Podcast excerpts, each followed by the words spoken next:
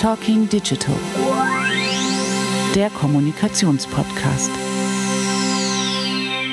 Hallo und herzlich willkommen zu einer neuen Folge von Talking Digital. Mein Name ist Giuseppe Rondinella und bei mir oder an meiner Seite sitzen äh, Christine Dolkner, grüß dich. Hallo. Und Sarah Klein, servus. Jo. Und tatsächlich haben wir es geschafft, dass wir drei tatsächlich mal an einem Tisch sitzen hier in Berlin. Ist doch super. Das erste Mal. Das ist das erste Mal, ja, das ist das erste Mal. Habt ihr eigentlich früher mit Timo auch immer zusammengesessen oder äh, war das auch virtuell? Wir haben auch mal zusammengesessen, aber wenige Male. Ein einziges Mal, oder? Ja. Und die letzte Aufnahme in Person ist auch schon anderthalb Jahre her. Und das war Tier, beziehungsweise doch. Nee. Nee. Nee. nee. Delivery Hero. Ja. Tier hatten wir nie. Nein, stimmt. Aber Bodo war vorher bei Tier, deswegen haben wir das gesagt. Man muss ehrlicherweise dazu sagen, Christine und ich haben dann irgendwann festgestellt, dass wenn wir mit irgendjemandem Episoden in Person aufnehmen, Ja. die Leute dann umgehend ihren Job wechseln. Ist das so? Gibt es einen Talking Digital Fluch? Nee, ich glaube. ich weiß Segen. das- Segen. Segen. Okay. Wir schaffen neue Lebens- und Arbeitswege. Naja, heute wird niemand seinen Job verlieren, auch danach nicht, weil wir heute ohne Gast oder ohne Gästin. Äh, Naja, Reden. Welch Giuseppe, aber du trägst ja schon schwarz, deswegen. ich trage schon schwarz heute, ja, aber das ist wegen der Queen. Aber äh, Job ist vielleicht insofern ein ganz gutes Stichwort, als dass einer von uns vor wenigen Tagen, wenn dieser Podcast erscheint, einen neuen Job angetreten hat. Bin ich das etwa? Das bist du vielleicht. Christine, herzlichen Glückwunsch. Ja, danke Was machst du schön. jetzt? Glückwunsch. Äh, offiziell bin ich jetzt noch nicht an Bord, aber Doch, äh, wenn der- wenn, der, wenn der Podcast ausgestrahlt ist, dann werde ich an Bord sein und zurück sein bei Zalando und äh, mich da um die interne und externe Kommunikation kümmern. Ähm, ich bin gespannt und aufgeregt. Ich war ja schon mal bei Zalando und muss jetzt schauen, was, was sich verändert hat, was ich noch kenne, was die neuen Learnings sind, die ich von dem Team äh, äh, aufnehmen kann und wie wir uns strategisch weiterentwickeln. Das heißt, wir dürfen dich offiziell nicht mehr Kollegin nennen, aber Co-Hostin bleibst du. Insofern bist du eigentlich auch weiterhin Kollegin. Kollegen for Life. Kollegin bei Heart. Ähm, Viel Erfolg. Herzlichen Auf jeden Fall. Glückwunsch. Ich freue Fall. mich. An dieser Stelle, bevor wir loslegen mit unserem Thema, äh, Christine und Sarah, lasst uns einmal noch kurz unseren tollen neuen äh, Medienpartner erwähnen, das äh, Com-Magazin. Äh, Sarah hat es ja in der vorherigen Folge schon mal erwähnt, dass wir jetzt eine, eine Medienpartnerschaft gestartet haben mit dem Com-Magazin. Und an dieser Stelle auch nochmal der Hinweis, dass wir ähm, oder dass ihr, liebe Hörerinnen und Hörer, ähm, von uns künftig online als auch in Print ähm, häufiger lesen könnt. Ähm, mehr dazu in den nächsten Folgen. Und zwar in dem Fachorgan der Kommunikationsbranche. Absolut.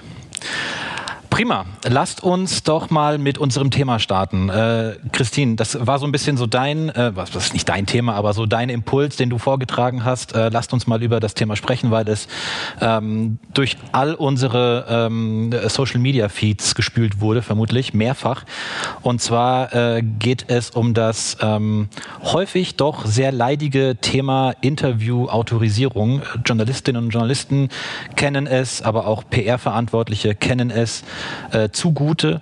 Ähm, möchtest du einmal kurz äh, umreißen, was der Aufhänger ist für das Thema? Mhm. Vielleicht auch so fast ein Trendthema. Äh, es gibt so ein, eine Welle an äh, Fastartikeln, also Interviews, die es nicht in äh, das Medium geschafft haben. Das, äh, neuerdings einfach geschwärzte Absätze veröffentlicht. Bei Fest und Flauschig gibt es die Rubrik Tiere, die es geschafft haben. Bei uns gibt es künftig die Rubrik Interviews, die es nicht geschafft haben. Exactly. ähm, und der letzte Aufhänger, den ich jetzt zumindest äh, verfolgt habe, war im Medien Insider das Interview mit der Herausgeberin vom Strive Magazin, ähm, die ein langes Interview geführt hat und äh, in der Autorisierungsschleife haben es leider so wenig Wörter äh, in die Freigabe geschafft, dass sich der Autor ähm, und Journalist entschieden hat, dieses Interview nicht zu veröffentlichen. Und das war für mich eigentlich nur der Aufhänger, um zu sagen, wollen wir nicht mal darüber sprechen, äh, wie sich vielleicht auch die Praktiken geändert haben, sowohl auf Unternehmensseite als auch oder Kommunikatorinnenseite ähm, als auch auf journalistischer Seite ähm, wird mehr oder weniger redigiert. Äh,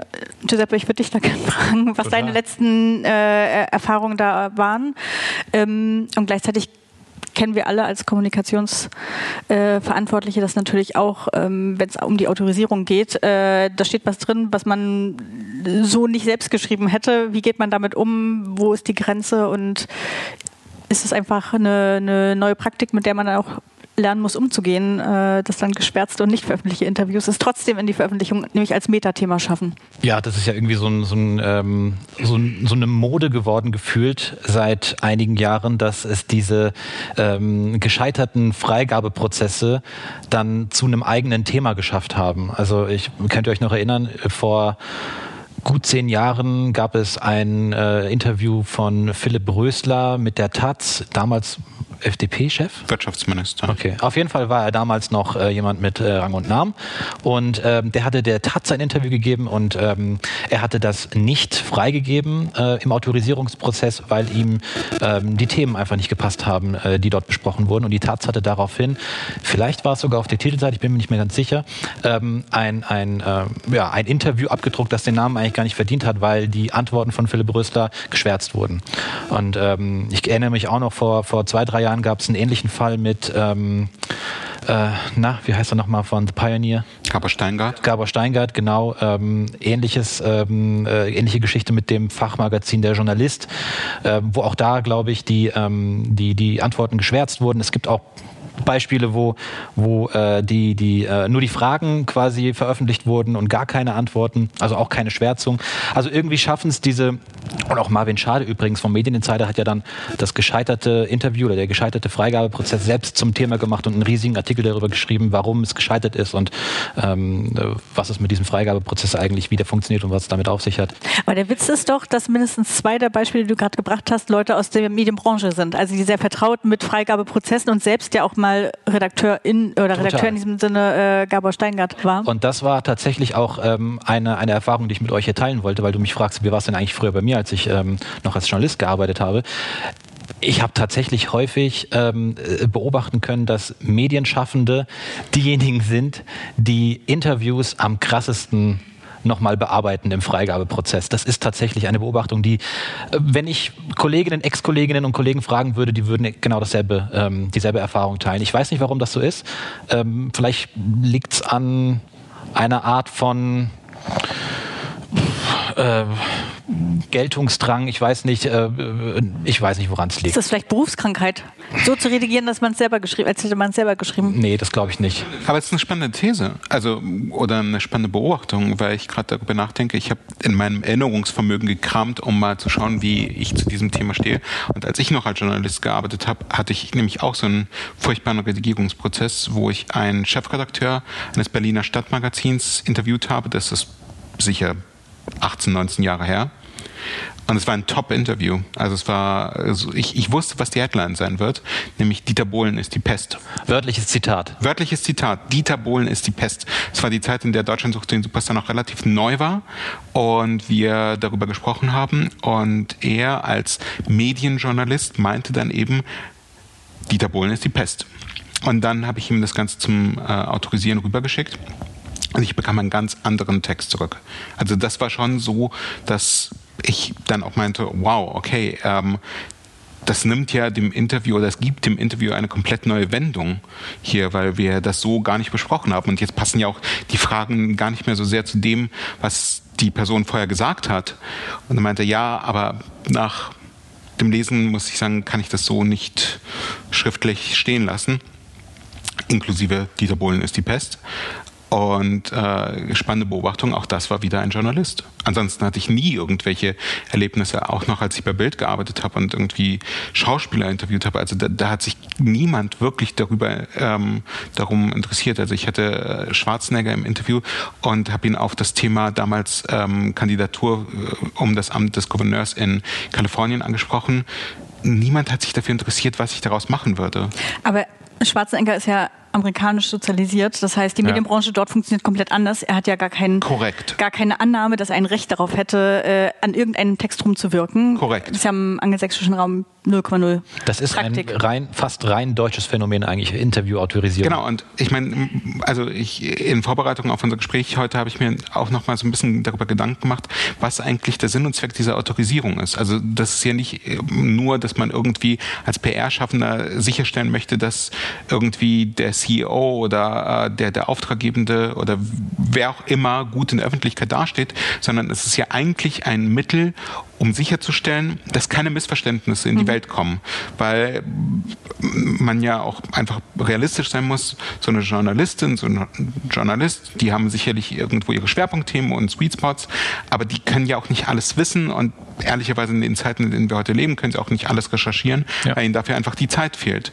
Und dann ist so ein Autorisierungsprozess ja auch durchaus ein Stilmittel, um sicherzustellen, dass nichts falsch verstanden wurde, dass vor allem aber auch die richtigen Dinge richtig dargestellt werden. Insofern macht eine Autorisierung total Sinn, wenn es wirklich nur um das Prüfen von Wahrheit geht. Gleichzeitig handeln das ja amerikanische äh, Medien komplett anders, indem sie einfach ein Faktencheck-Team haben. Also ein Team, das weder bei den JournalistInnen sitzt, noch bei der Kommunikationsabteilung äh, des Unternehmens, das interviewt wurde.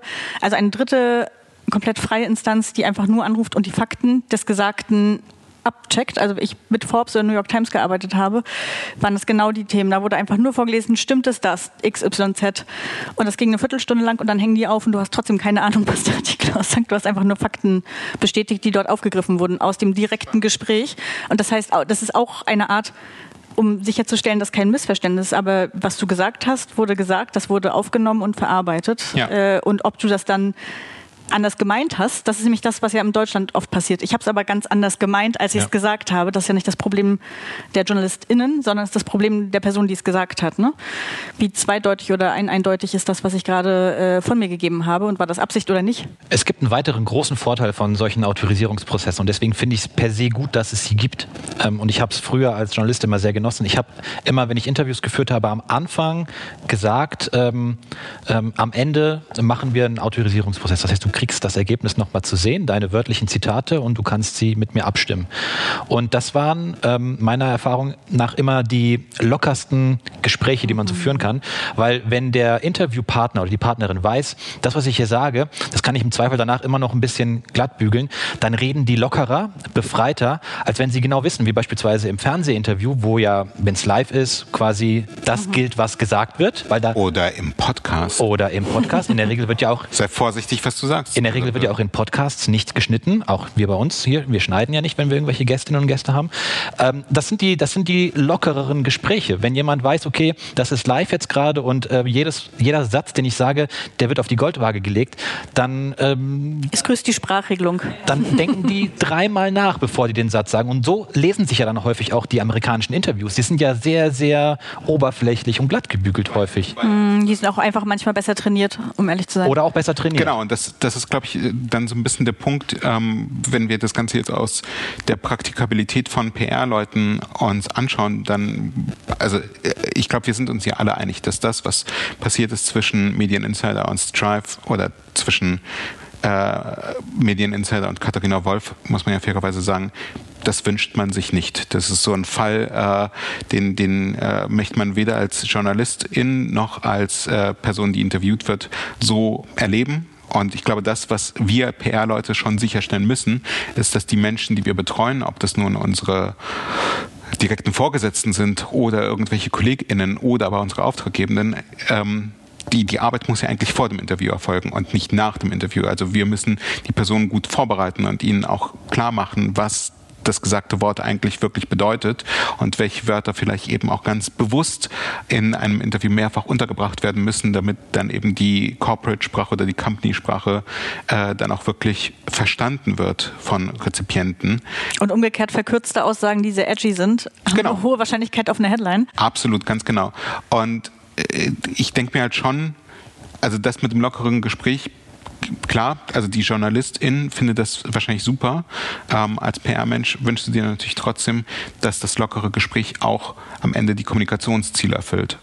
Und am Ende kann man sich als Interviewer oder Interviewte ähm, auch immer noch mit dem guten alten Codesystem behelfen, unter 1, unter 2 und unter 3. Also das ähm, vergisst man ja häufig, dass das gibt. Du kannst ja in einem Interview jemandem sagen, hier, diese Information ist bitte nur für deinen Hintergrund und soll mich bitte damit nicht ähm, äh, zitieren, wörtlich. Ja, die Frage ist tatsächlich, äh, ich bin mir gar nicht mal so sicher, ob die Menschen heute das so noch kennen. Gut, deswegen gibt es Medientrainings und Interviewtrainings. Absolut. Ne? Und trotzdem habe ich das Gefühl, dass es mittlerweile eben auch einige JournalistInnen gibt, die mit diesen Codes gar nicht mehr so viel anfangen können und ähm, unter Umständen auch die Vertrauensebene hier nicht und da waren. nicht wahren. Also ich würde meinem CEO immer sagen, es gibt keine Informationen, die nicht. Wenn du etwas nicht lesen möchtest, sagst du es nicht. Das würde mich mal echt interessieren, ob das in äh, solchen äh, äh, Journalistenschmieden eigentlich noch ähm, mitgegeben wird, so, so dieses gute alte Codesystem, das ich auch in meinem Volontariat tatsächlich gelernt habe. Jetzt bist du aber natürlich auch ein klassisch ausgebildeter Journalist. Ja. Wie viele Quereinsteiger gibt es heute? Das und Quereinsteiger heute mehr denn je. Eigentlich. Also ich meine, die, die äh, Quote an ausgebildeten JournalistInnen und der JournalistInnen ist wahrscheinlich mittlerweile irgendwo auf einem niedrigen zweistelligen Prozentniveau angekommen. Ja.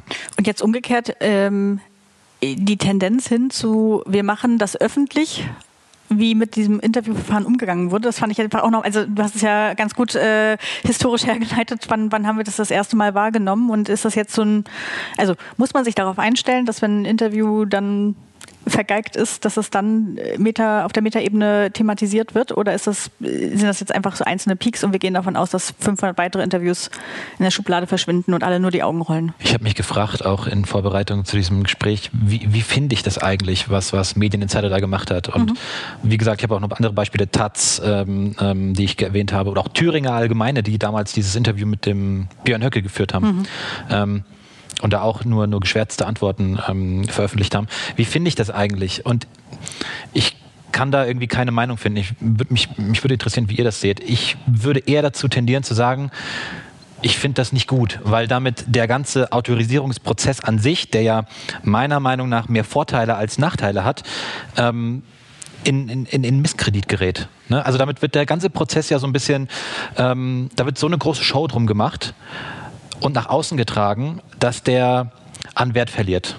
Ich finde es ganz witzig, dass du als ehemaliger äh, Redakteur, Journalist äh, diesen Autorisierungsprozess so schätzt, denn ich habe auch die Erfahrung gemacht, dass viele JournalistInnen den gern einfach überhaupt nicht thematisieren, wenn man nicht darauf beharrt. Also man, mhm. wenn man das nicht eingangs einmal thematisiert hat, dann würde man diese Zitate auch nicht bekommen. Also was du gemacht hast, um zu sagen, am Ende stelle ich die Zitate zur Verfügung, ist nicht in allen Redaktionen noch äh, Status quo und äh, wenn man es nicht thematisiert, ist es dann einfach auch in 100% der Fälle nicht von allein geschickt. Ja. Die Frage ist doch auch, warum, warum macht man das? Warum hat Marvin das wohl gemacht? Warum haben die JournalistInnen Giuseppe, die du gerade angesprochen hast, das wohl gemacht?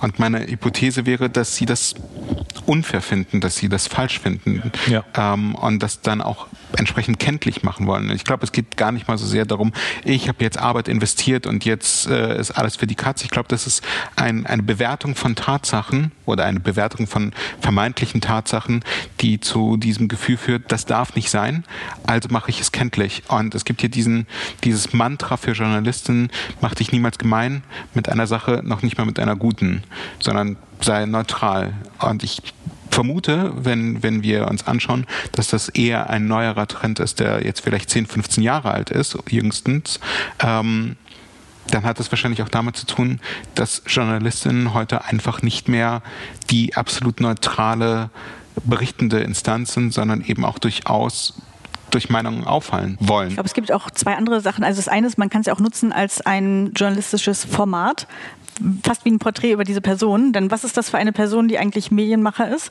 und gleichzeitig hinterher alles äh, schwärzt? Also was sagt mir das über deren journalistische, äh, journalistisches Selbstverständnis aus? Man zeichnet ein Bild der Person, das ist ja auch gemacht worden und auch in den anderen Fällen. Und gleichzeitig endet äh, der Medieninsider mit Artikel eben auch äh, mit dem Selbstverständnis. Und da geht es, glaube ich, auch darum, wenn sich das in der Szene rumspricht, dass wir sowas mit uns machen lassen, dann sind wir nicht mehr ein äh, authentisches und neutrales Medium, wie wir das gerne sein möchten. Also nochmal ganz klar, so nicht. Und das sind unsere ethischen Werte und Standards, die wir auch weiterhin einhalten werden. Das ist so ein bisschen auch vielleicht nochmal die Grenze ziehen und zu sagen, das waren wir. Ähm, wer damit nicht arbeiten kann, braucht sich hier nicht melden. Ja. Was würdet ihr denn tatsächlich Menschen empfehlen, die jetzt so eine Erfahrung gemacht haben, wie beispielsweise Katharina. Die, die hat ja letztendlich ein Interview gegeben und wir wissen nicht, was sie gesagt hat, wir wissen nicht, was Marvin gefragt hat, wir wissen nur, dass es am Ende eine große Diskrepanz zwischen beiden gibt, die sie öffentlichkeitswirksam auch tatsächlich äh, diskutieren. Was würdet ihr denn im Vorfeld Menschen mitgeben, die in ein Interview geben, von dem ihr glaubt, das könnte heikel werden. Also zu Beginn sollte man auf jeden Fall klären, gibt es einen Freigabeprozess oder gibt es keinen? Ist das nicht die Regel in Deutschland, dass du darauf beharren kannst? Nein, es gibt kein Gesetz, das dir das Recht gibt, das Interview zu sehen, bevor es veröffentlicht wird? Direkte Zitate. Gibt es ein Recht dafür? Soweit ich das weiß, gibt es genau das, Das dass du sagen kannst, direkte. Zitate und die Konsequenz aber von dieser Regel ist, dass alles indirekte Zitate sind. Also das ist auch nur bedingt hilfreich und damit arbeitet man dann einfach nicht. Also ich würde, ich, man kann darauf beharren. Am Ende sagt die Redaktion, wir haben nur indirekte Zitate und dann hast du auch nichts gewonnen. Also liebe Hörerinnen und Hörer, ähm, wenn ihr dieses, dieses, diesen Gesetzestext äh, haben solltet, parat haben solltet, lasst es uns gerne, lasst ihn uns gerne zukommen. Ich würde gerne mal sehen, wo das steht, dass man ein Recht darauf hat, die wörtlichen Zitate vor Veröffentlichung sehen zu können. Also ich hatte in der Uni mal ein Seminar Presserecht, äh, das wurde zumindest Ja, die Frage ist halt auch, ist es, thematisiert. ist, es, ist es Recht oder ist es einfach nur Gewohnheitsrecht? Also, wenn, dann ist es Gewohnheitsrecht, aber es ist nirgendwo verbrieft, dass du deine wörtlichen Zitate aber unabhängig davon, Aber es gibt ja eine journalistische Sorgfaltspflicht Ja. und darunter fällt das aus meiner Sicht, dass äh, direkte Zitate einmal geteilt drehen wir mal die Frage um. Aber genau, was würden wir raten, war ja deine ursprüngliche Nee, Frage. ich, ich, ich formuliere die Frage anders. Mm, Weil wir gehen ja alle davon aus, was kann man tun, damit das nicht passiert. Drehen wir mal das Ganze um. Und ihr habt jemanden, der hat ein Interview gegeben, ihr wart nicht dabei, aus welchen Gründen auch immer. Und dann kommt ein Interview zur Autorisierung und ihr denkt, das kann doch nicht wahr sein. Also das sind ja Dinge, die hat er so noch nie gesagt oder sie. Und da fehlen ja auch all die Wordings, die wir irgendwie im Vorfeld erarbeitet haben, die die Person einstudiert haben sollte. Ihr geht zu der Person und sagt, sag mal, hast du das so gesagt? Und dann sagt sie nein. Und dann beginnt ja letztendlich dieser Prozess, den die beiden jetzt in der Öffentlichkeit ausfechten. Was würdet ihr empfehlen? Wie soll man dann eigentlich vorgehen, wenn man sich nicht richtig wiedergegeben fühlt? Also vielleicht noch einen Schritt zurück. Ich würde jeder Person, bevor sie in ein Interview geht, ob ich dabei bin oder nicht, mitteilen, du musst damit leben können, was da rauskommt, denn Journalismus ist unabhängig. Das heißt, wir können das einfach nicht beeinflussen und wir sollen das auch nicht beeinflussen können. Das ist ja auch ein ganz wichtiges Selbstverständnis. Äh, und da gibt es doch ein Recht, nämlich äh, journalistische Rechte. Ähm, und wer damit nicht umgehen kann und empfindlich ist bei Kritik zur eigenen Position, Ja. der oder die darf einfach nicht in die Öffentlichkeit gehen und nicht mit Medien sprechen. Das ist, glaube ich, so die Grundregel. Wer das nicht aushält, darf und kann das nicht machen. Und sollte jetzt aber der Fall eintreten, wie du eben beschrieben hast, es gibt eine große Diskrepanz zwischen, das habe ich gesagt, und das ist das, was zurückgekommen ist, und wir können das nicht nachvollziehen, wäre mein zweiter Schritt zu fragen, ob es eine Aufzeichnung von diesem Gespräch gibt. Weil auch das machen ja JournalistInnen äh, in regelmäßigen, also es, ohne dass es jetzt zur Veröffentlichung gedacht ist, aber auch als Gedankenstütze, wie viel kann ich mitschreiben und wie viel notiere ich mir, versus äh, ich kann das nochmal nachhören, um da auch auf bestimmte äh, Sachen Bezug zu nehmen. Und auch das haben wir schon mal bedient äh, und gemeinsam reingehört, um zu sagen, ja, das wurde halt auch so gesagt und dann auch intern Aufklärungsarbeit zu leisten und zu sagen, du, wenn du das so lax formulierst und das so aufgenommen wird, dann wird das auch im Zweifel so abgedruckt oder äh, veröffentlicht. Ähm, und natürlich gibt es dann vielleicht auch das Szenario, wo das nicht der Fall ist. Es kommt auf die Beziehung auch an, glaube ich, zu der Person, mit der man da gesprochen hat und äh, wie man damit umgeht. Ne? Also ist das eine gewachsene Beziehung oder eine neue Beziehung? Also wir können uns darauf einigen, dass wenn in so einem Interview, das wir dann zu Gesicht bekommen, ganz klare äh, Falschaussagen drinstehen. Also wenn, wenn der Interviewte gesagt hat, meine Lieblingsfarbe ist gelb, aber im Interview steht dann drin, meine Lieblingsfarbe ist rot. Klar darf man sowas beanstanden und dann wird das hoffentlich korrigiert. Ähm, aber wenn dem Interviewten irgendeine Formulierung nicht passt, äh, die der Journalist oder die Journalistin so ein bisschen umgeschrieben hat, ähm, dann, dann ist das im Rahmen des Möglichen und das muss derjenige, der interviewt wird, halt einfach mit sich, also über sich ergehen lassen. Das stimmt schon. Es gab eine Zeit, als ich bei Glossbox gearbeitet habe, ähm, in der wir komplizierte Presse auszuhalten hatten. Ähm, und zwar deswegen, weil es dem Unternehmen wirtschaftlich nicht gut ging, äh, dass ich tatsächlich in Interviews gegangen bin mit einem eigenen Aufnahmegerät, um sicherzustellen, dass ich auch zwei, drei Wochen später, wenn der Artikel erscheinen sollte oder wenn ich das Interview zur Autorisierung bekommen habe, eben weil in der Zeit eine Menge Interviews geführt wurden, auch noch mich wirklich nicht nur daran erinnern konnte, was gesagt wurde, sondern im Zweifel auch nachhören konnte und im Zweifel auch eben tatsächlich Material dabei hatte, um widerlegen zu können, dass das, was die Journalistin uns an den Kopf schmeißt, auch äh, ob das wirklich wahr gewesen ist. Ähm, das war, muss ich aber ehrlicherweise sagen, auch keine Praxis, mit der ich mich besonders wohl gefühlt habe. Haben die das gewusst? Also war das Ja, ja, transparent und wie fanden die Ab, das? absolut. Also du musst ja, wenn du jemanden aufzeichnest, musst du ja die Person um Erlaubnis bitten. Ähm, sie haben ihr äh, Diktiergerät auf den Tisch gelegt, ich habe mein Diktiergerät auf den Tisch gelegt. Ich meinte dann auch ehrlicherweise, was ja auch durchaus stimmt, ähm, dass das ja auch irgendwo ein äh, doppelter Boden für die Journalistin ist, weil mein letztes Interview, das ich als Journalist geführt habe, war mit Sabrina Settlur. Ähm, das war das schlimmste Interview meines Lebens. Sie war damals frisch getrennt von Boris Becker und ich, hab, ich durfte dazu keine Fragen stellen. Das habe ich zwei Minuten vor dem Interview erfahren. Meine ganze, meine ganze Vorbereitung äh, brach Liegen in zwei sich. Fragen übrig dann aus deinem Fragenkatalog, die du stellen konntest. Genau. Und das Problem ist, dass ich damals so verwirrt war und so nervös war, dass ich vergessen habe, das Ding anzumachen. Und dann habe ich also irgendwie 25 Minuten rumgeeiert und rumgestottert, wusste nicht, was ich gefragt habe, wollte es später abhören und hatte nichts. Und Hast dir keine Notizen gemacht? äh, du, ich war ja froh, dass ich das einfach nur überlebt habe. Sie, glaube ich, auch. Und es wurde dann nicht veröffentlicht, weil du nichts hattest. Nein.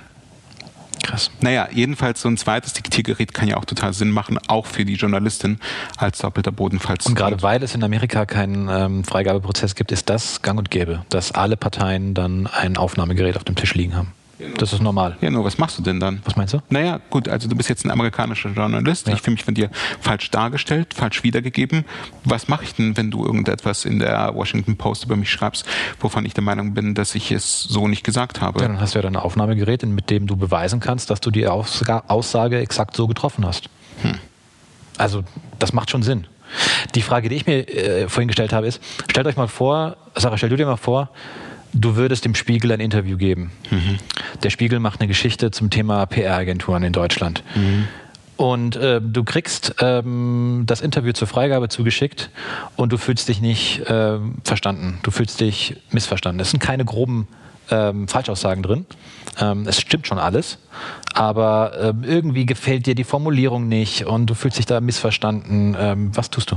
Naja, wenn ich es gesagt habe, dann habe ich es ja gesagt. Ne? Ja. Also dann kann ich nichts tun. Aber vielleicht ist es nicht dein Wortlaut, nicht dein Stil. Also wie oft haben wir intern auch besprochen, so würde ich das nicht sagen oder so würde ich das nicht schreiben. Ja, ich, ich, also mir fällt ein anderes Beispiel tatsächlich ein. Ähm, ein Verlag, in dem auch der Spiegel erscheint, äh, jedoch auch ein anderes Medium, das ebenfalls in Hamburg beheimatet ist, äh, hat mich mal zu einer Geschichte über Influencer interviewt, über Corporate Influencer, also über CEOs beispielsweise, die eben für ihre ähm, Unternehmen öffentlich äh, auf LinkedIn sprechen und gefragt, was ich darüber denke und Beispiele genannt.